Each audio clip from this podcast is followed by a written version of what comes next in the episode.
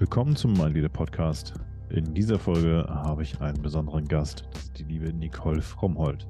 Nicole ist nicht nur Geschäftsführerin und HR-Interim-Managerin, sondern auch ein inspirierender Coach und Gastgeberin des beliebten Podcasts Leading HR, der sich mit Human Resourcement beschäftigt. In unserem Interview tauchen wir tief in die Welt der revolutionären Führung im HR.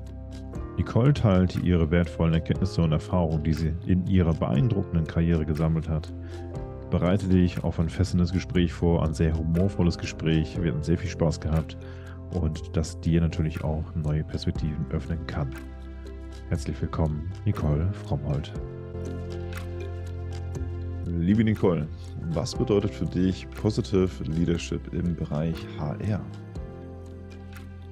Positive Leadership. Oh Gott, du fängst mich aber auch gleich ein. ähm, für mich ist es so, dass der HR-Bereich natürlich immer schon seit, also seit, ich bin seit 15 Jahren da drin, ähm, schon immer sehr negativ behaftet war. Und ähm, bedeutet, die Akzeptanz im Unternehmen ist nicht da, die Mitarbeiter wissen nicht, worum es im HR-Bereich geht, was für Aufgaben da anstehen und Positive Leadership dort zu etablieren, ähm, also wirklich als Führungskraft dazustehen und nicht den Druck aus, der, aus dem Management eins zu eins weiterzugeben an seine Mitarbeiter im Team und andererseits aber auch die, ähm, das Sichtbarmachen der ganzen Leistung ähm, auf eine gute Art und Weise. Und zwar nicht nur, indem man KPIs durch die Gegend schmeißt oder sagt, hey, das sind die Fakten, das machen wir, sondern wirklich ähm, auf eine angenehme Art und Weise. Das ist für mich das Positive Leadership. Also das ist schon eine ziemliche Herausforderung. Da hat sich zum Glück in den letzten zwei Jahren auch ein bisschen was geändert, was die Sichtbarkeit von HR oder die Wichtigkeit auch von HR angeht. Ähm, aber ja, eine Herausforderung sehe ich. ja. ja, schön. Ja, Positivität brauchen wir auf jeden Fall. Vor allem eine gesunde, keine, keine disbalancierte Positivität. Ja. Ne? Ähm, ja. HR, haben wir jetzt auch kurz, kurz vorher gesprochen, ist jetzt wirklich ein Bereich, den nicht jeder detailliert kennt. Was ist so der Mythos schlechthin über HR, der gar nicht stimmt? Gibt es da Boah, der gar nicht stimmt, das kann ich so nicht sagen, aber so erlebe ich HR halt nicht. Und ja. zwar sind wir nicht die Personalabteilung, die dort oben im Elfenbeinturm sitzt.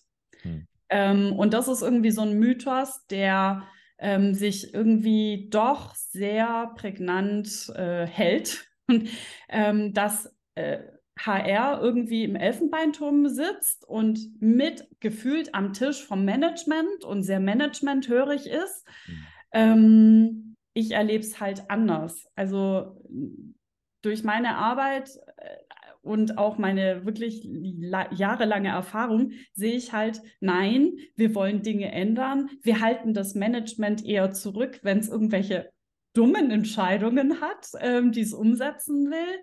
Ähm, und wir sind sehr für die Mitarbeiter also nicht nur, dass wir die, das Recruiting machen und Mitarbeiter gewinnen wollen, sondern auch die Mitarbeiter, die im Unternehmen sind, die wollen wir ja halten. Und da lassen wir uns nicht irgendwelche fancy Sachen einfach nur einfallen, damit die halt zufrieden sind, sondern wir gehen wirklich auch auf die Bedürfnisse darauf ein. Und ganz oft steht uns da eher das Management im Weg.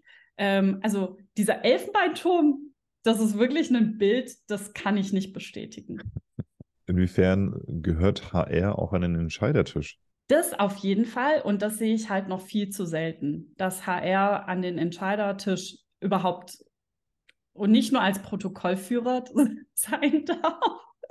ähm, genau, manchmal ist es ja so, HR ist zwar da, aber irgendwie führen die nur Protokoll. Nee, also so wirklich mit Entscheidungen zu treffen, ist ganz arg wichtig. Und zwar ähm, HR ist die Abteilung, wir holen Mitarbeiter an Bord. Wir müssen sowieso Bescheid wissen, wo will das Unternehmen hin. Wir müssen die Vision wissen. Wir müssen aber auch ähm, im kleinen Teil wissen, wo wollen die einzelnen Abteilungen hin. Ähm, und das kriegt man zwar mit, wenn man mit den Fachabteilungen vielleicht zusammenarbeitet oder auch mal mit dem Management, aber eigentlich die großen Entscheidungen, auch mitzuverfolgen, die im Management-Meeting ähm, anstehen oder die Ideen, die der CEO jetzt gerade irgendwie verfolgt, ähm, mitzubekommen und da auch ähm, agieren zu können. Also ähm, und zu sagen, hey, die, das Thema Inflationsbonus zum Beispiel war letztes Jahr öfters in, in ganz vielen Unternehmen einfach ein Riesenthema, weil natürlich will das Unternehmen Geld sparen, aber andererseits ist ja dieser Inflationsbonus dafür da, um den Mitarbeitern was Gutes zu tun. Und da kann meiner Meinung nach HR sehr gut mitarbeiten, dass auch eine gute Lösung gefunden wird, die einer, einerseits ähm, dem Unternehmen nicht zu viel Geld kostet ähm, und andererseits aber auch den Mitarbeitern dann zugutekommen. Und zwar ohne irgendwelche großartigen Auflagen, die dann damit verbunden sind. Hm. Und das geht nur, wenn man direkt an dem Tisch sitzt und nicht erst, also wenn man die Aufgabe dann bekommen hat und dann sich dagegen versucht, ich sag mal, zu wehren, das ist es ja nicht, sondern einfach dann zu diskutieren, dann ist die Entscheidung aber schon getroffen. Mhm. Und dann ist sie auch nicht mehr vom Tisch zu bekommen. Und deswegen ist ganz wichtig, dass HR wirklich mit am Tisch sitzt beim Management-Meeting und da mit einfach mit an Bord ist. Und Warum das vielleicht ganz oft nicht so ist, denke ich, liegt daran, dass ähm, HR nicht so das, also die Mitarbeiter von HR vielleicht manchmal nicht so dieses unternehmerische Denken mitbringen. Und selbst wenn sie es mitbringen, es nicht zeigen. genau. Und das ist aber ganz arg wichtig, um äh, dem Managementkreis einfach auch wirklich tough gegenüberzustehen. Und auch wirklich zu verargumentieren, warum man jetzt vielleicht auch mal gegen irgendeine Sache ist oder warum man ähm, eine andere Idee vielleicht besser findet ähm, oder warum es vielleicht auch gar keinen Sinn macht, in dem Bereich Leute einzustellen, weil man den Markt gerade kennt. Mhm. Und einfach so dieses, wir arbeiten gemeinsam an dem Erfolg des Unternehmens und wir sind Teil davon. Genau, und ja. das muss man aber auch zeigen können. Und das habe ich so das Gefühl, das können ganz viele nicht. Mhm. Entweder weil sie in diese Rolle gedrängt wurden, reine Sachbearbeiter zu sein oder rein in der Administration festzuhängen. Ähm, oder weil es halt grundsätzlich ja einfach HR bisher recht klein gehalten wurde. Du hast gerade eine perfekte Steilvorlage gegeben, um noch tiefer einzusteigen. Sehr gerne. Ähm, was, was braucht es? Was braucht es, um an den Entscheidertisch zu kommen? Also ich meine, klar, eine Kultur, eine bestimmte Kultur in, innerhalb des Unternehmens, aber es fängt ja ganz oben an. Also mhm. letztendlich irgendwo, wer, wer entscheidet das? Und vielleicht kann man da was noch quer mit einbringen. Ist das eher eine männliche äh, Verhaltensweise oben, so eine männliche Domäne oder was ist da los? Ich mag diese Diskussion gar, gar nicht so gerne. Ja. Ähm, ich bin quasi in einem männlich geprägtem IT-Unternehmensberatungsumfeld groß geworden. Ähm, ich bin damit sehr gut zurechtgekommen. Ja. Ähm, es ist sehr männlich geprägt, auch in anderen Unternehmen. Das ist nicht von der Hand zu weisen, dass im, hauptsächlich im Vorstand, im Managementkreis ganz oben Männer sitzen. Ist nun mal so. Und ich, ich finde aber diese Diskussion männlich-weiblich, finde ich irgendwie, ah, ich will mich ein bisschen dagegen wehren. Ähm, aber man muss einfach überzeugen, dass, ähm, dass dort der richtige Platz ist für einen. Und das kann auch, ähm, es ist ein längerer Prozess, wenn man im Unternehmen ist, definitiv, weil man wird eingestellt im HR-Bereich als, keine Ahnung, sage ich mal, Recruiter oder selbst wenn man Teamlead HR ist, ähm, heißt das immer noch nicht, dass man am Management-Tisch teilnimmt, ähm, weil es einfach heißt, ja, HR muss nicht dabei sein. Ähm, wir reden ja sowieso nur über Projekte oder über irgendwelche Aber wer sagt denn das? Wer, wer, sagt, dass, dass das Das sagt CEO, CFO, CTO. Also wirklich das oberste C-Level. Das heißt, bevor es überhaupt richtig losgeht, wird schon gesagt, mhm. die sind raus. Ja, genau. Wow. Ja. Okay. Dann kommt so die Entscheidung, hey, ihr seid raus, ihr ähm, HR muss daran nicht teilnehmen. Dann wird eventuell noch jemand äh, genommen, der Protokoll schreibt oder irgendwie die Flipcharts abfotografiert. Das kann aber auch jemand aus der Verwaltung sein. Ähm, muss nicht unbedingt HR sein. Ja, aber eigentlich ist HR da raus, weil die ähm, Verknüpfung, welchen Stellenwert HR so eigentlich hat, nicht da ist. Hm. Und auch ich glaube, das Management weiß selbst nicht, was HR eigentlich an Aufgaben hat. Die wissen ja, die machen die Gehaltsabrechnung, die pflegen die Personalakte, die rekruten mehr Leute. Aber dass da so viel mehr mit dranhängt, das ist halt so, wie man dieses Eisbergmodell hat. Oben sind so drei Punkte und unten sind 100. Mhm. Unter Wasser, da, da läuft einfach viel, viel mehr. Und ähm, da muss ich sagen, das reicht leider nicht, das, die ganzen Aufgaben sichtbar zu machen, ähm, um irgendwann mal am Management-Tisch zu sitzen, sondern es muss ein Netzwerk entstehen. Ähm, es ist zumindest sehr hilfreich, wenn man ein Netzwerk sich aufbaut als HRler und sagt, okay, ich gehe in Interaktion mit ähm, einzelnen, sagen wir mal, Abteilungsleitern, die schon in diesen Management-Meetings mit drin sitzen und zeige, wie unternehmerisch ich denke und wie unternehmerisch ich handle, um dann quasi die Möglichkeit zu haben, in diesen Kreis reinzukommen. Weil was nicht passieren wird oder sehr selten ist, dass ich an den CEO komme und in einem Meeting ihm sage, ich würde gerne an dem Management-Tisch sitzen, ich möchte Teil davon sein, dann wird er sagen, wozu?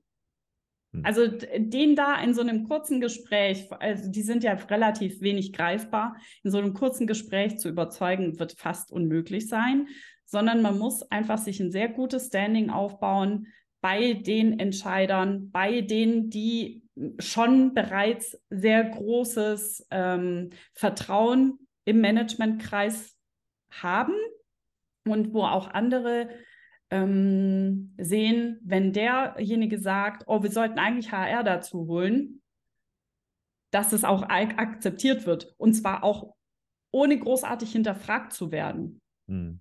Also genau. quasi könntest du ja von, also was ist du? in, in dem Bereich HR könnte man ja quasi durch die Hintertür kommen und in, innerhalb des Unternehmens sich so kommunizieren und, und, und uh, unverzichtbar machen, also wenn man die Qualität dafür hat, ja. dass man das kommuniziert mit bestimmten Menschen, die Einfluss auf die haben, die das entscheiden, ob ja. HR dabei ist oder nicht.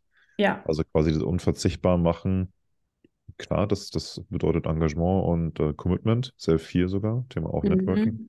Mhm. Das ist, also das, ich finde es schön, wie, wie galant wir gerade weggekommen sind von, äh, ist es eine Männerdomäne oder nicht? ähm, das, das, weil das genau das widerspiegelt. Es ist kein Männer- oder Frauenthema. Es ist wirklich eine Haltung. Es ist eine, eine ja. Einstellung, die man hat. Ähm, ob das jetzt mal ganz grob schwarz-weiß äh, Opfer-Täter-Haltung ist oder ob das jetzt ähm, ja, hohes Engagement ist, mit viel Finesse, viel Feingefühl ist.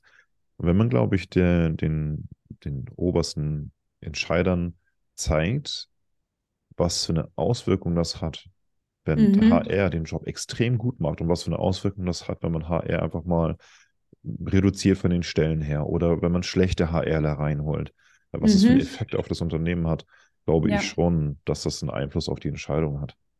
Ja. Statt zu sagen, ich will unbedingt am Tisch sitzen, ja, dann, dann ist das irgendwie so eine Bittstellung. Genau. Egal ob als Mann oder als Frau. Ja. Und da sollte man schon, also das ist ein langer Prozess, wie du schon gesagt hast. Ne? Es ist ein langer Prozess und man wird sicherlich nicht äh, in den ersten drei, vier, fünf Monaten da Erfolge sehen. Aber es ist halt, wie gesagt, ich, ich kenne dieses männlich geprägte Umfeld, aber gerade da ist es noch umso mehr.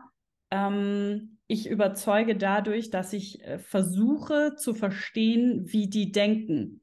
Mhm. Was treibt den Bereich an? Was treibt den Abteilungsleiter an? Was treibt den CEO an?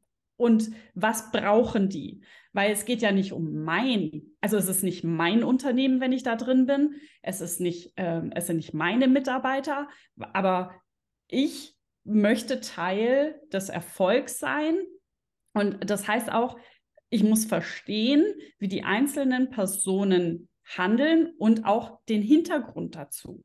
Mhm. Und ähm, das kann aus einem Angstthema heraus sein, das kann aus einem, wir, wir möchten so viel Kohle machen, wie geht, Thema. Ähm, das kann aber auch sein, also es ist sehr, sehr vielfältig und ich muss einfach auch verstehen, wie denken die und dann kann ich de auch deren Sprache sprechen. Mhm. Ja. Da bist du aber auch schon einen Schritt weiter, also als, als die meisten anderen. Die meisten anderen wollen ja einfach den guten Job machen mhm. und nach Hause. So, ja, also, genau. also da steht ja nicht mehr viel hinter. Ähm, eine, eine, eine, gute Freundin von mir sagte mal, das ist ein Kühlschrankfülljob. Ja, mhm. Einfach einen Kühlschrank zu füllen, Miete zu bezahlen, ähm, nicht auffallen, bloß nicht auffallen und äh, erst ja. recht nicht querschlagen. Ich glaube ja. auch, unabhängig davon, welcher Beruf das ist, wenn man eine, eine sehr komplexe Situation oder Sachlage ähm, vereinfacht beschreiben kann, mhm. mit einer integrierten Lösung, hat mhm. man schon mhm. einen hohen Stellenwert beim Chef. Definitiv. Mhm. Definitiv. Ähm, vor allem, was auch ganz arg wichtig ist, das hast du jetzt nur so ganz minimal angerissen, ist das Thema Sichtbarkeit. Mhm. Ja, wenn ich meinen Job mache und ähm, sagen wir, es geht um das Thema Recruiting. Ähm, ich schaue mir die Profile an, ich leite die dann weiter, habe vielleicht mit denen telefoniert und alles, keine Ahnung. Ähm, wenn ich aber zum Beispiel paar Tage Leerlauf habe, keine Rückmeldung bekomme oder so, aber den Abteilungsleiter da nicht irgendwie informiere, dann fühlt er sich von mir irgendwie so nicht beachtet und nicht informiert. Und das schlägt bei ihm schon relativ negativ auf ich habe nur einen Aufgabenbereich, aber auch da, ich muss immer Sichtbarkeit zeigen. Ich muss immer sagen, hey, ich bin gerade auf dem und dem Stand. Ich schaue mich gerade am Markt um. Der Markt ist so und so. Ähm, dann kann der Abteilungsleiter was damit anfangen und kann auch darauf reagieren. Und wir sind so ein bisschen mehr im Austausch, als wenn ich ihm einfach nur eine E-Mail schicke und was rüberschicke ähm, und er, weiß ich nicht, dann sich eher um den Bewerber kümmert als um mich oder um, um, um diesen Austausch mit mir. Und das ist total wertvoll, schon im Kleinen ähm, anzufangen, in diesen Austausch zu gehen. Und nicht nur einfach, ich habe eine Aufgabe bekommen, ich arbeite die ab und gut ist. Mhm. Man kann, also äh, viele sind total happy, wenn sie so einen Beruf haben und so einen Beruf ausüben dürfen, der ihnen den Kühlschrank füllt. Mhm. Meins war es noch nie, deswegen bin ich ja jetzt auch selbstständig und habe noch viel mehr To-Dos auf, ähm, auf meinem Tisch als äh, vorher. Ähm, aber wenn man wirklich sagt, nein, ich möchte in den Managementkreis rein, dann reicht es nicht, einfach nur seine Aufgabe zu machen und am Tisch zu sitzen und in der heutigen Zeit das auch noch komplett remote. Dann ist man unsichtbar austauschbar und es tut mir leid, dann wird es nichts. Das ist ein Statement. Auf jeden ja. Fall. Ja, stimmt. Also da stimme ich dir definitiv zu. Was braucht es? Ich meine, die Kommunikation ist generell das größte Hindernis der Menschheit, finde ich. Also ja. meine private Meinung, an sich auch mhm. berufliche mhm. Meinung, weil letztendlich ständig hängen wir uns daran auf, ob es die Politik ist, Sport ist, Religion ist, was auch immer, irgendwie mhm. Kommunikation immer in Stocken. Und ähm, also sie ist jetzt nicht alleine schuld, es gibt keine Schuld eine Schuldfrage, sondern einfach, wie kann man damit am besten umgehen?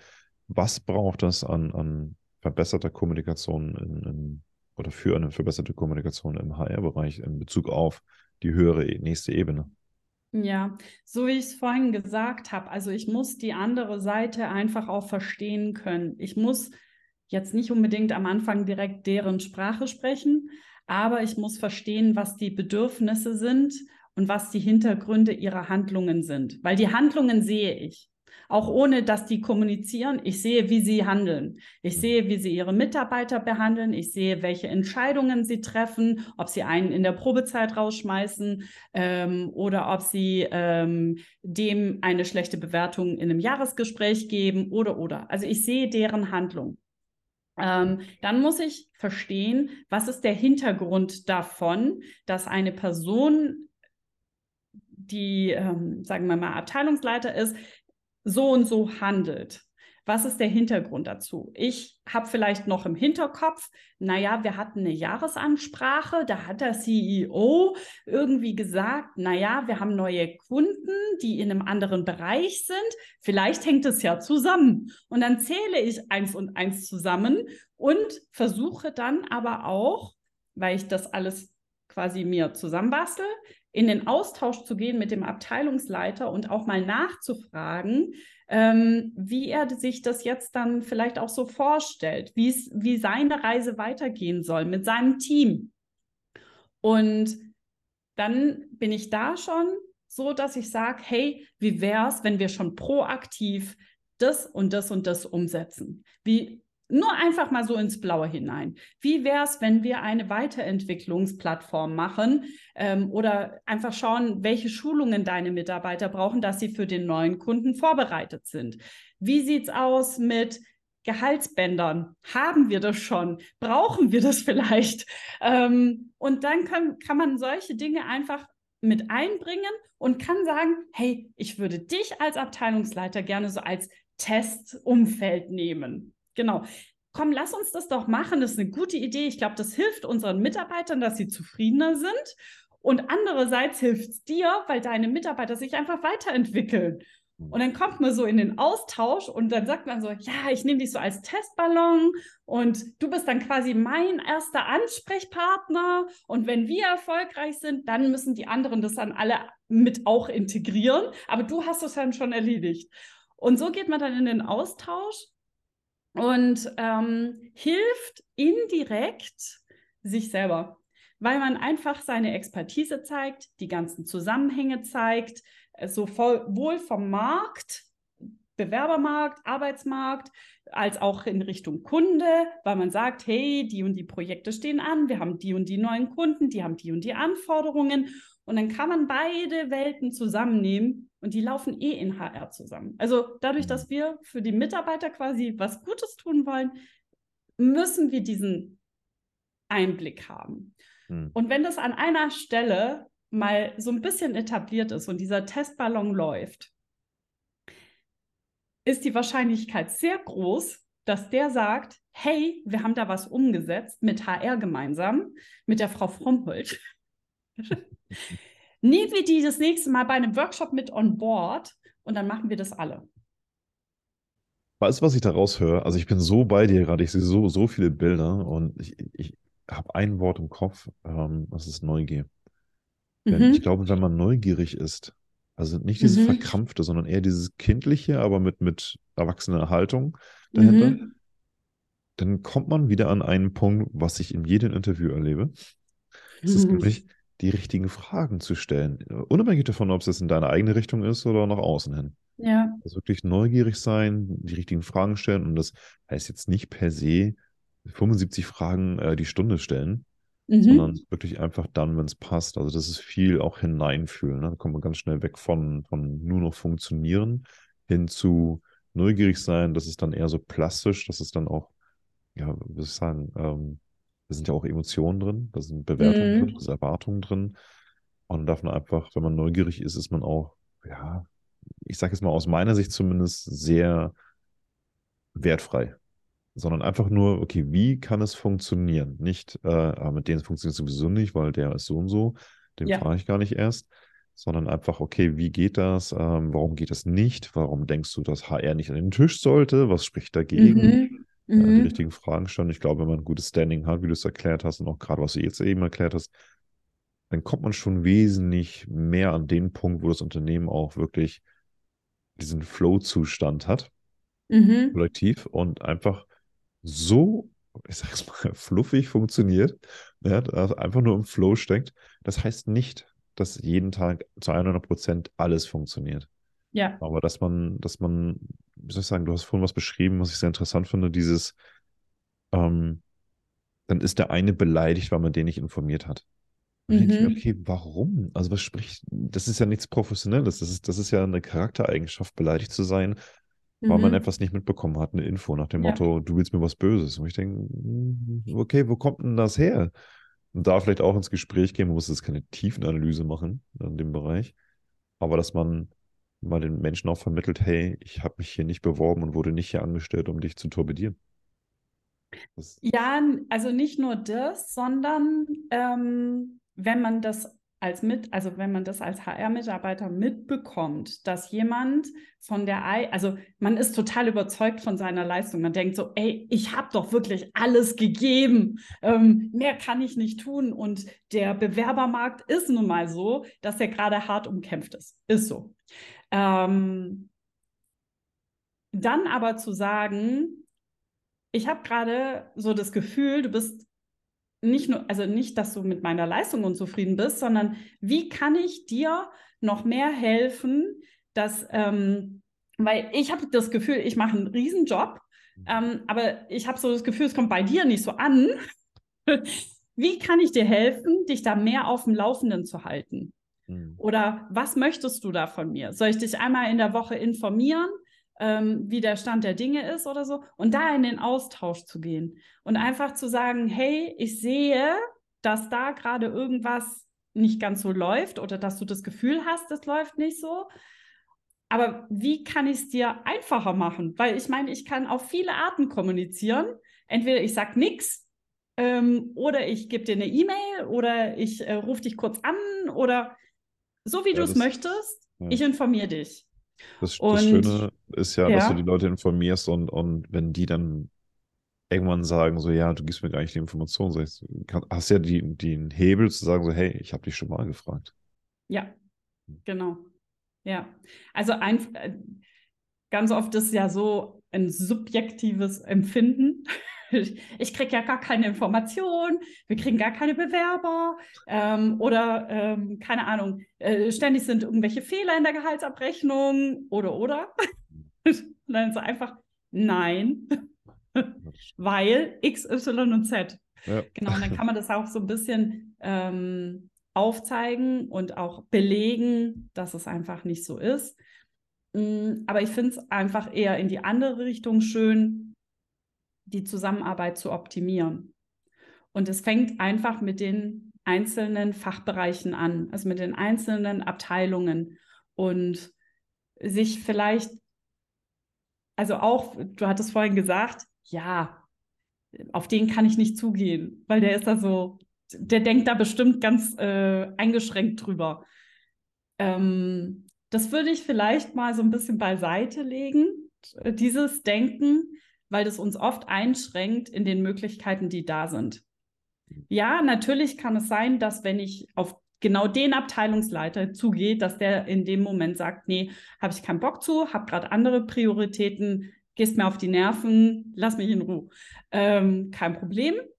Aber wir haben ja nicht nur einen. und dann geht man auf die nächste Seite zu. Und da einfach sich nicht einschränken, indem man denkt, na, der ist so ähm, und der wird schon, äh, der wird nicht Ja sagen zu dem Thema, sondern einfach mal das ausprobieren.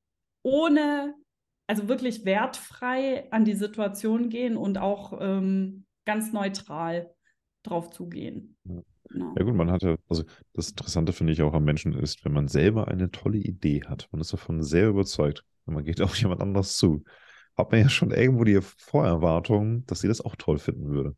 Mhm. Und oftmals ist es halt entweder neutral oder eben halt befürwortend, aber manchmal ist es halt eben auch so, hä, verstehe ich nicht. Oder, hä, was für eine Idee ist das denn? Das ist doch eine normale Idee. Also es ist kein, kein Riesending, was gar nicht, warum du dich so freust. Es ist so, ähm, also es geht jetzt nicht um dieses Nicht-Freuen, sondern es geht eher darum, was habe ich für eine Erwartung, was ähm, mhm. an, an, dich, wenn ich dir jetzt was vortrage. Und die Frage dahinter ist eben halt, wie schnell bin ich enttäuscht, wenn es nicht so kommt, wie ich es gerne hätte. Ja, also welche ja. Haltung habe ich dahinter?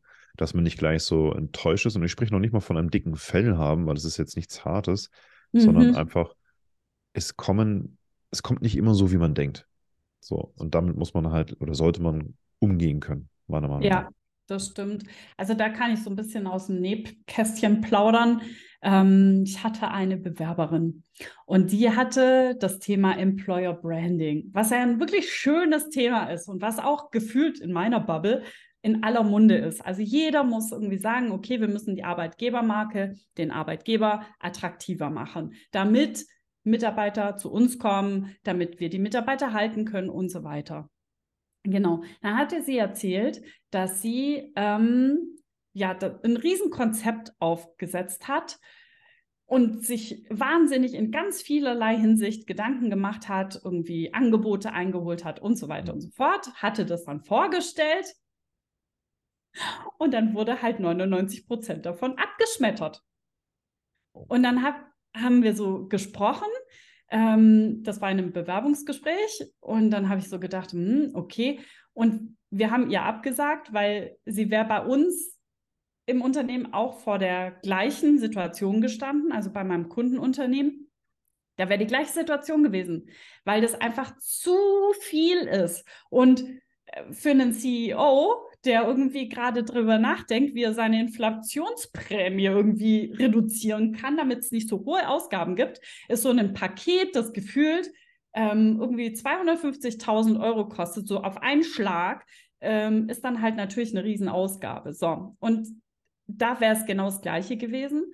Und deswegen habe ich danach den Telefonhörer in die Hand genommen, habe mit ihr nochmal telefoniert und habe ihr erklärt, du darfst da nicht so enttäuscht sein. Ganz ehrlich, ja, 99 Prozent ist irgendwie abgeschmettert worden, aber ihr setzt ein Prozent schon um. Ihr setzt ein Prozent schon um, dann knüpft doch daran an. Dann ist es in, der nächsten, in den nächsten drei Wochen nochmal ein Prozent. Und dann bau das einfach sukzessive auf. Und dann hol dir immer mehr die Zustimmung dazu. Weil, was, was ist passiert? Der, wie gesagt, der CEO war wahrscheinlich einfach nur so da gesessen, so, nee, nee, zu hohe Ausgaben will ich nicht. Hat erstmal so auf Konfrontation und so Ablehnung, ja. Und ähm, wenn man aber schon die, den Fuß in der Tür hat, so mit diesem 1%, keine Ahnung, lass es 5 gewesen sein, 5%, ähm, dann einfach an dem Thema weitermachen und nicht aufgeben. Das, das Schlimmste in dem Moment ist zu sagen, die fanden mein Konzept blöd, die haben das abgelehnt. Ähm, die lassen mich nichts und vor allem dieses Verallgemeinern nichts umsetzen. das stimmt nicht. Sie haben dir ein bis fünf Prozent, haben die dir schon zugesagt. Dann bau doch darauf auf und mach das einfach weiter. Und ganz oft ist es so, dass gerade HR ähm, mit seinen tollen Ideen um die Ecke kommt und ganz oft ein Nein hören darf, bevor es ein Jahr gibt. Mhm. Und dieses dicke Fell, das braucht man. Ähm, vielleicht muss man auch noch mal drüber nachdenken, die Idee ähm, oder das Konzept noch mal ein bisschen umschreiben, sodass es noch ein bisschen besser zum gesamten Bild passt. Aber da sich nicht ähm, ja, einschüchtern lassen und vor allem nicht so enttäuscht zu sein. Ja gut, das ja. Gehirn ist ja dafür designt, Gefahr, Gefahren zu erkennen, Anführungszeichen. Ähm, dass man dann eher in, in, die Richtung auch tendiert, dass man sagt so, oh Gott, was könnte denn passieren? Oder Gott, jetzt haben sie abgelehnt zu 100 Prozent, obwohl es nicht stimmt. Ja. Äh, dann neigt man dann ein bisschen zur Übertreibung am Thema, ne? die mhm. nehmen nichts an. Ja, mhm. okay, dann wäre es ja nicht hier, wenn es so wäre, ne? also gar nichts. Ähm, was, was macht einen guten HRler aus? Also was konkret, was, was, also es ist gut. Also es ist hervorragend gut, weniger gut. Also, okay, was macht einen guten HRler raus? Ähm, jemand, der auch seine Leistung zeigen kann und möchte. Und gerade so dieses Thema Sichtbarkeit, weil was hatten wir in der Zeit, keine Ahnung, gefühlt vor Corona? Ähm, HR hat so seine Arbeit gemacht und es hat in den allermeisten Fällen reibungslos funktioniert. Natürlich gab es auch da, keine Ahnung, am Bewerbermarkt vielleicht so die eine oder andere Schwierigkeit oder ähm, vielleicht hat in der Gehaltsabrechnung auch mal zwei Fehler stattgefunden oder sowas, aber ansonsten es hat einfach funktioniert, ja. Aber es war nicht sichtbar. Es war nicht sichtbar, wofür stehen wir gegenüber den Mitarbeitern, wofür stehen wir gegenüber dem Management. Wie unterstützen wir beide Seiten? Wie können wir ähm, das Unternehmen voranbringen? Und was macht einen guten HRler aus?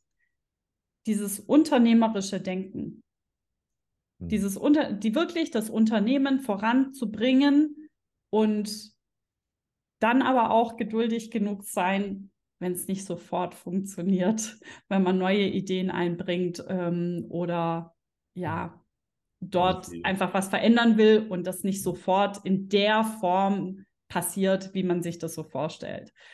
Ja, gut, viel Mut, Kreativität und eine starke Resilienz, glaube ich auch. Ne? Also, das ist, ist ja letztendlich immer noch. Ja, also Mut auf jeden Fall, weil man muss mutig voranschreiten, man muss ja auch neue Wege gehen, gerade so in, in Zeiten, wo es nicht so einfach ist ähm, am Arbeitsmarkt, am Bewerbermarkt ähm, oder auch im Hinblick auf, wir müssen auch mal zusammenstehen. Ja. Wie bist du zum HR gekommen? Du bist HR-Interim-Managerin. Ja, jetzt bin ich HR-Interim-Managerin. Ja. Gehe in die Unternehmen. Genau? Was ist das? Ähm, ich berate Unternehmen ähm, hauptsächlich so kleine Mittelstandsunternehmen ähm, im Hinblick auf HR und zwar ganzheitlich. Das bedeutet, ähm, das kann ein Startup sein, das von HR so noch gar keine Ahnung hat, nur sagt, ich brauche Mitarbeiter und dann sage ich ihnen, naja, da hängt ein bisschen mehr dran, als dass du nur irgendwelche Webentwickler einstellst, mhm. sondern wenn du wirklich ein Unternehmen haben möchtest, das dieses Jahr noch 50 Leute beinhaltet, dann musst du eine Personalakte haben, dann musst du ein Bewerbermanagementsystem haben, dann musst du das und das und das etablieren, damit es rund läuft und du dich um dein Kerngeschäft kümmern kannst.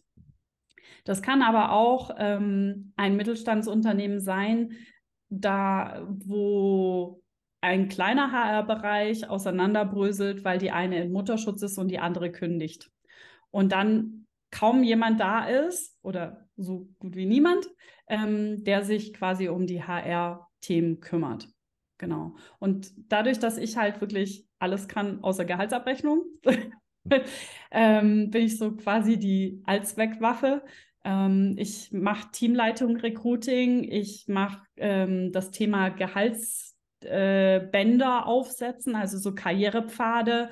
Ich mache das Thema Schulungen und Weiterentwicklungsplattformen, also so wirklich alles. Und ähm, was ich auch schon gemacht habe, war Digitalisierung. Das heißt wirklich so Personalakten, äh, Bewerbermanagementsysteme einzuführen, inklusive der ganzen Rechte und Dinge, die da dranhängen.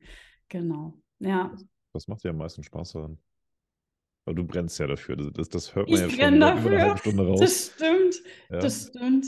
Ähm, was macht mir am meisten Spaß, ähm, ist wirklich die Unternehmen da voranzubringen und ganzheitlich denken zu dürfen. Mhm. Ähm, das heißt, wenn ich beim Kunden bin und sehe, dass die Karriere-Webseite einfach unterirdisch ist und nicht funktioniert, dann bin ich die Erste, die sagt, hey IT, kann ich, ähm, also macht ihr das? Oder wenn es eine WordPress-Seite ist, gebt mir die Zugänge, ich ändere euch die Karriere-Website, sodass es funktioniert. Also, und ich bin dann auch sehr hands-on. Also ich bin wirklich so jemand, der ganz pragmatisch vorgeht. Das muss einfach erstmal funktionieren und danach optimieren wir. Und ganz, ganz oft funktionieren die Dinge einfach schon gar nicht. Und ich bin dann da, um dann auch ähm, nicht nur die Funktionalität einzubringen, sondern dann auch zu optimieren. Hm. Ja. Okay. Was stresst dich? Was stresst mich? Nicht Was mehr also viel. Nicht mehr viel? Ernsthaft, es stresst mich nicht mehr viel. Ähm, natürlich ein paar Jahre zurück. ein großer Workload, ähm, der stresst mich dann schon. Wobei ich äh, da sagen muss, das hat gefühlt jeder selber in der Hand, wie hoch der Workload ist. Ähm, und ich bin einfach jemand, äh, ähm, ich habe jetzt auch einen LinkedIn-Artikel dazu verfasst, weil es wirklich, ich muss mir das 10.000 Mal, glaube ich, sagen, bevor ich es dann wirklich umsetze. Ich muss lernen, meine verdammten Outlook-Nachrichten, Benachrichtigungen auszumachen.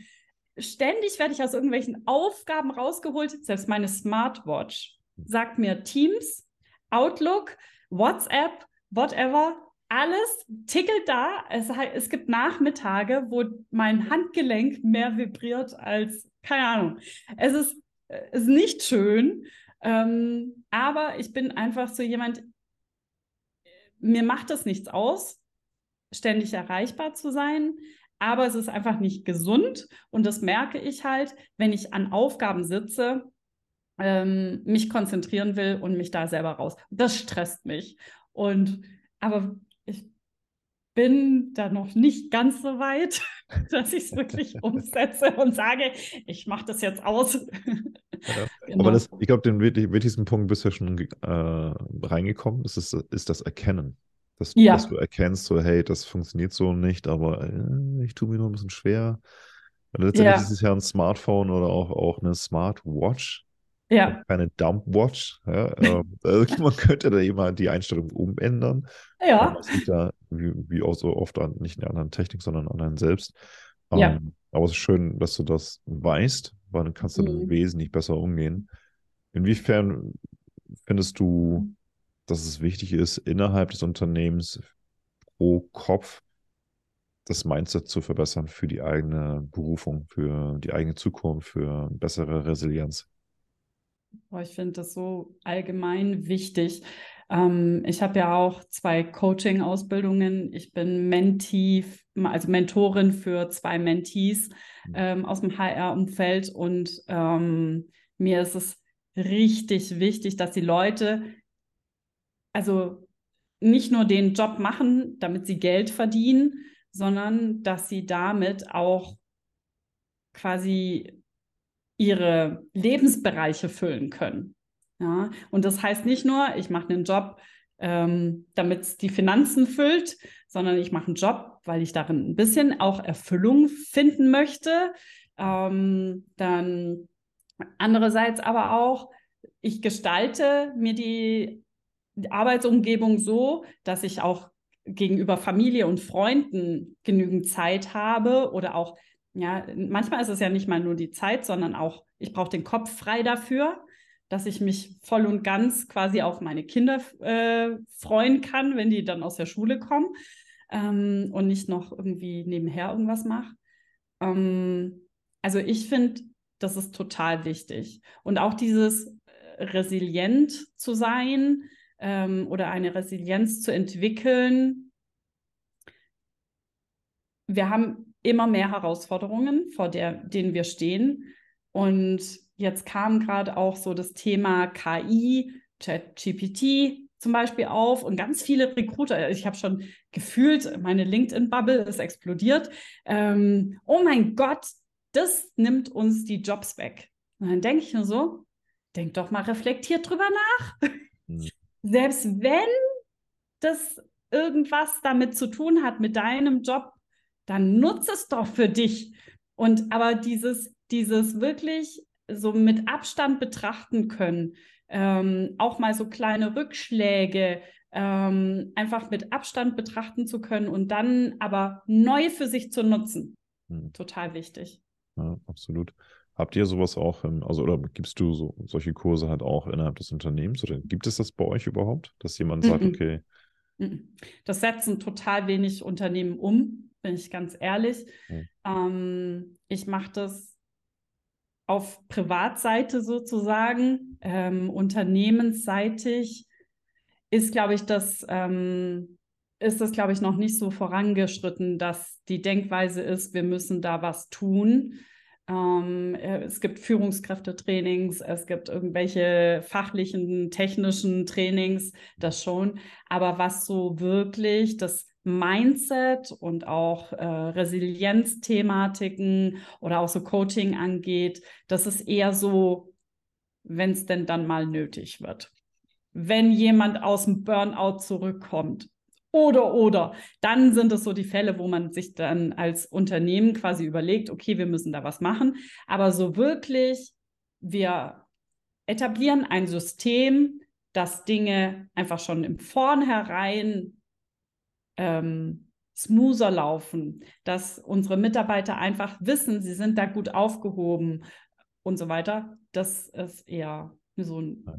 habe ich in ganz wenigen Unternehmen, dass das sichtbar wird. Ja. ja. Ja, ich finde es interessant. Also ähm, gerade in Deutschland, dass, dass es wieder mal dieses, wir hinken da hinterher ist. Mhm. Und es gibt Statistiken bei statista.com.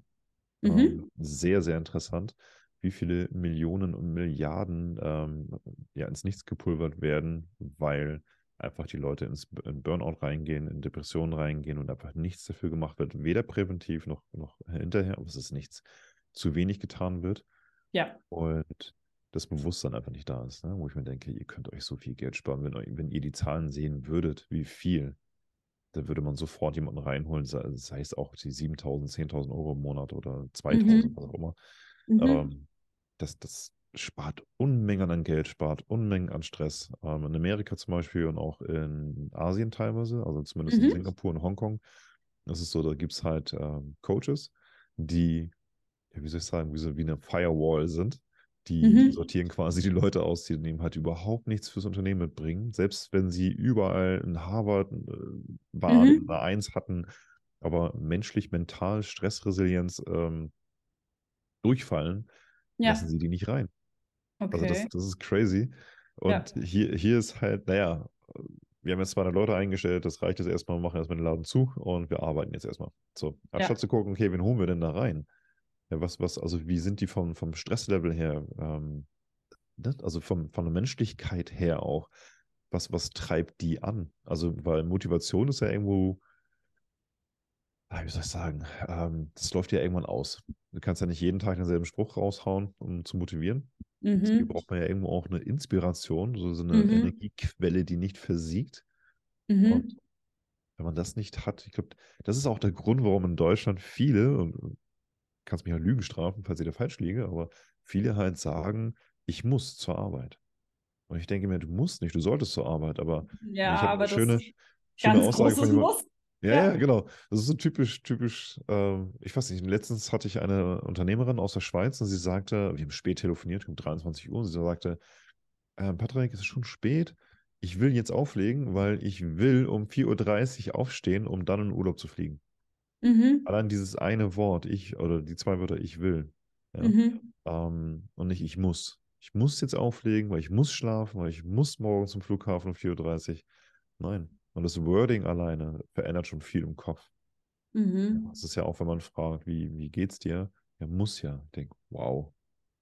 Ähm, okay, muss. Ich, da, denk, da kommt mit bei mir hoch, muss setzt immer Zwang voraus. es muss mir gut gehen. Mhm. Da steht mhm. jemand mit einer Pistole am Kopf, das muss dir gut gehen, sag das. Nein. ja? Ähm, mhm. vielleicht zu platt und zu pauschal, aber die Haltung, pro Person in einem Unternehmen ist wichtig, weil es auch ansteckend ist. Hm? Definitiv. Also ich hatte äh, die Situation, dass ähm, ich in einem Unternehmen über zehn Jahre war hm. und äh, etwa in der Mitte der Zeit das Unternehmen quasi auseinander ist. Die Geschäftsführung da, die andere Geschäftsführung da. Ich bin dem einen Teil zugeordnet worden, das war auch die gute Seite. genau, aber was, äh, was hat es äh, quasi mit dem gesamten, mit der gesamten Belegschaft gemacht? Ähm, es war so eine Zerrissenheit da. Dann gab es auf einmal auch, oh, wir haben ja noch zwei weitere Standorte, mit denen hatten wir noch nie was zu tun. Und ich war diejenige, die ähm, in München in einem Standort war, ähm, ganz klein. Äh, Hauptsitz ist in Stuttgart. Und ich war aber die HRlerin. Ich habe gesagt, ich mache mir zur Aufgabe, zu zeigen, dass wir alle zusammengehören. Und ähm, mit einem Kollegen zusammen, ähm, aber gefühlt alleine, ähm, habe ich quasi diesen Change geschafft und auch dieses Aufzeigen, hey Leute, erstens verschiedene Standorte, wir gehören alle zusammen. Und dann aber auch, hey, wir sitzen in einem Bürogebäude und ihr wisst nicht, was Stock 3 mit Stock 1, also ihr kennt euch nicht, wie kann das sein? Mhm. Und dann aber auch zu zeigen, hey, wir müssen anders zusammenarbeiten, wir müssen ein bisschen die Gruppen durchmischen, ähm, wir müssen auch projektübergreifend zusammenarbeiten. Und auch das zeigt mal wieder, ähm, dass wir unsere, also auch ähm, im Hinblick auf unser gesundes Arbeitsumfeld einfach schauen dürfen, wie wir Dinge optimieren können. Und HR kann da einen ganz großen Anteil mit ausmachen. Das heißt nicht unbedingt, dass HR diejenigen sein sollen, die sagen, ja, ja, so pauschal, wir, wir holen uns jetzt einfach Coaches an Bord und dann wird es. sondern wir sehen Thematiken schon im Vornherein, weil wir näher dran sind an den Mitarbeitern und können das aber dann nach oben hintragen und können sagen, hey, wie wäre es, wenn wir uns da jemanden an Bord holen oder ein System schaffen im gesamten Unternehmen, dass einfach unsere Mitarbeiter ähm, einen besseren Arbeitsplatz haben, sich nicht mehr dieses Müssen ähm, ja so durchsetzt, sondern vielleicht eher so dieses, ich will ins Büro kommen hm. oder ich will an der Aufgabe arbeiten hm. oder ich will Teil dieses Teams sein. Genau. Ja. Du bist sehr, sehr engagiert. Ja. Wie, wie sieht dein Abend aus, bevor du ins Bett gehst für den nächsten Tag, für die Arbeit? Bist du vorbereitet am Abend oder bereitest du dich am Morgen vor? Oder wie sieht das überhaupt bei dir aus? Also, ich bin sehr kalenderorganisiert, dass ich heute Morgen diese oder gestern Abend noch diesen Termin um eine Stunde nach hinten verschieben musste. Das ist ähm, was, was mir ganz arg unangenehm ist. Ähm, genau, weil ich eigentlich, also mein Kalender in Outlook ist eigentlich so, das ist gesetzt und daran gibt es auch nicht viel zu rütteln. Das heißt, ich muss mich abends gar nicht mehr so großartig vorbereiten, sondern mein Abend sieht aus, ähm, dass ich irgendwann mal den Laptop quasi zuklappe, mich dann um meine Kinder kümmere. Ähm, sobald die im Bett sind, gehe ich noch eine, äh, eine halbe Stunde joggen und dann ist Pause. Ähm, die Pause nutze ich dann eher so für äh, Bücher lesen ähm, oder auch mal eine Netflix-Serie gucken, sondern da ist dann wirklich, dann ist für mich Ruhe. Und ich starte den Morgen immer, indem ich auf meinen Kalender gucke und sehe, okay, um 9 Uhr fängt das erste Meeting an und bin da auch sehr strukturiert. Genau, deswegen, also bei mir gibt es selten irgendwelche großen Überraschungen. Es gibt eher so die Situation, dass man kaum noch freie Plätze sieht im Kalender. Da bin ich ja froh, genau. dass du dabei bist heute. Ja, sehr gerne. Ich bin auch froh, dass es noch geklappt hat. Ja, genau. ich meine, gut, hättest du jetzt gesagt, so ähm, gut 10.30 Uhr geht das und ich sage, nö, geht nicht, dann hätte man einen anderen Termin gefunden. Also, ja, ja, genau. Nee, also bei mir ist halt ähm, dadurch, dass ich ja nicht nur selbstständig sein möchte. Das heißt, ich gehe halt in, in ein Kundenprojekt und mache das ein halbes Jahr und gehe dann in das nächste, sondern ich möchte da was aufbauen. Ich möchte eigene Mitarbeiter haben, also dieses Jahr noch ein Team aufbauen.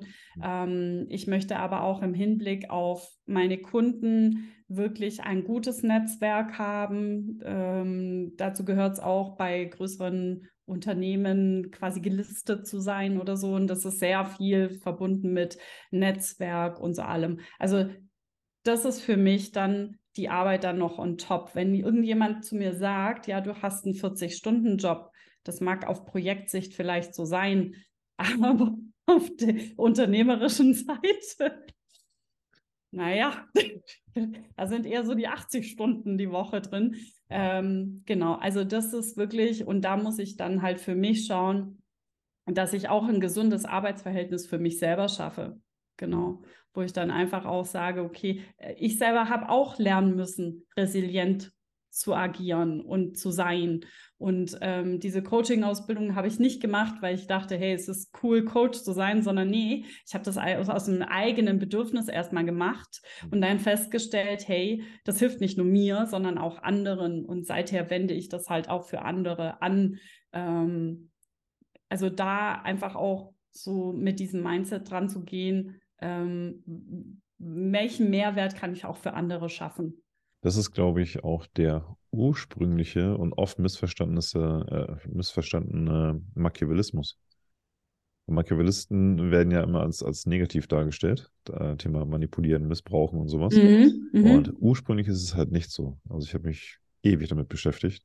Okay. Was ich das sehr interessant finde, weil du ja auch vorhin ähm, Pragmatismus angesprochen hast. Ja. Ja da auch mit drin, also mit einfließt. Und das höre ich so die ganze Zeit bei dir raus irgendwo. Also der Pragmatismus ist da sehr stark, aber auch mhm. da nicht der negative, destruktive, sondern wirklich der, der förderliche. Daher auch die, die Zusätze von dir, äh, dass es auch für andere funktioniert, nicht nur für dich. Ja. Das macht den Unterschied halt. Ja.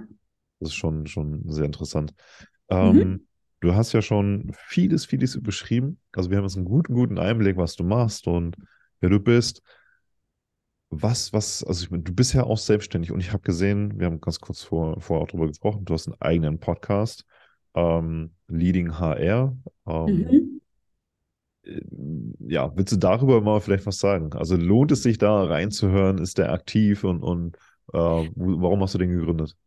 Warum habe ich den gegründet? Aus dem äh, Grund, weil ich dieses Thema Leadership für, also nicht nur als Führungskraft für Mitarbeiter, sondern auch für Self-Leadership, sondern so für mich ähm, und dieses Thema HR verbinden wollte.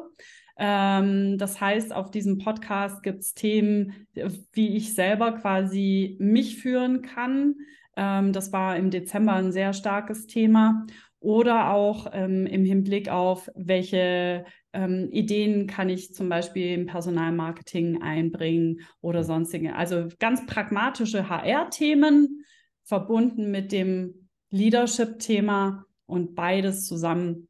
Und das war mir total wichtig, weil, ähm, wie gesagt, als ich irgendwie vor 15 Jahren in den HR-Bereich irgendwie mal reingestolpert bin, da ähm, war das sehr stiefmütterlich ähm, und sehr, naja, es ist halt HR da, weil ähm, die machen halt so die Sachbearbeitung.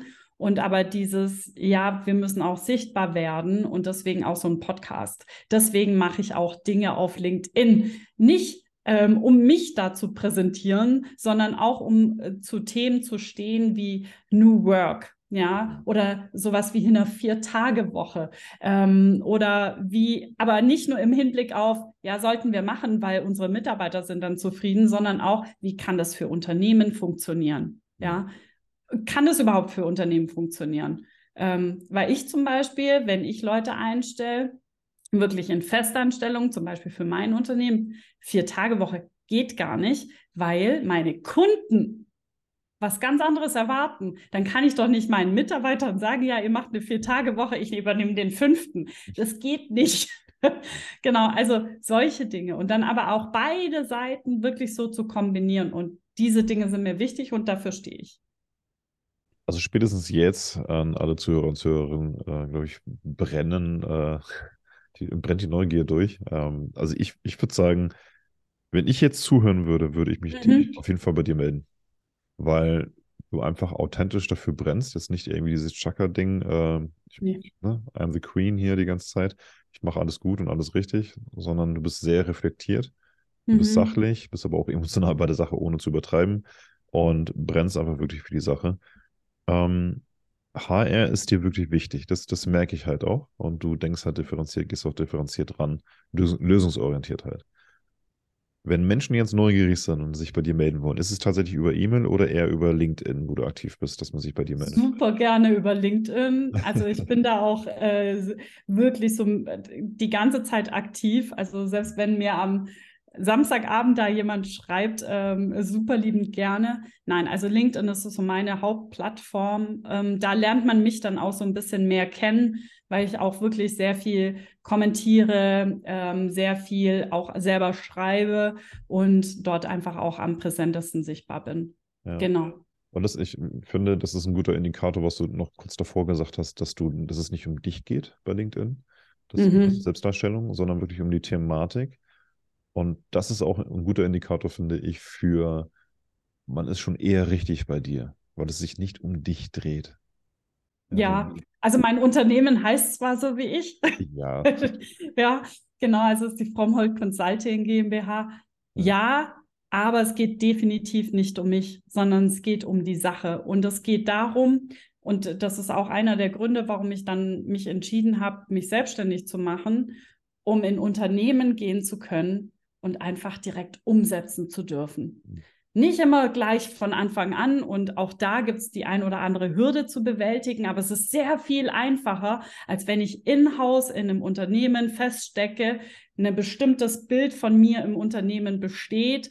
Ähm, wenn ich extern reinkomme und die extra dafür bezahlen, dass ich dort bin, dass ich Dinge umsetze, leichter geht's nicht. Und das ist richtig schön und das macht echt Spaß. Und ja, zum Beispiel Thema Karriere-Webseite. Ein kleines Beispiel noch.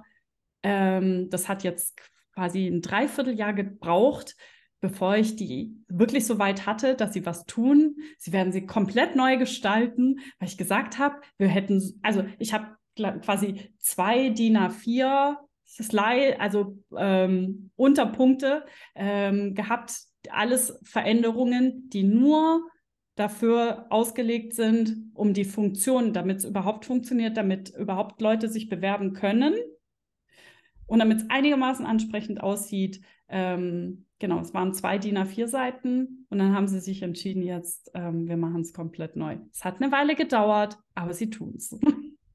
Herrlichkeit lässt grüßen. Genau. Sehr schön. Ja, ähm, Wow, also ich glaube, ich könnte mit dir auch nochmal wirklich noch zwei, drei Stunden draufpacken, ähm, quatschen. Das ist super, super interessant, gerade von der Stimmung und Energie her. Wir kommen Danke. dennoch zum Ende. Ähm, ja. Was, also du hast ja schon einiges erzählt, einiges erzählt, was noch bei dir so ansteht. Mhm. Kommt noch was hinzu? Also kommt da noch was, was man noch von dir erwarten kann?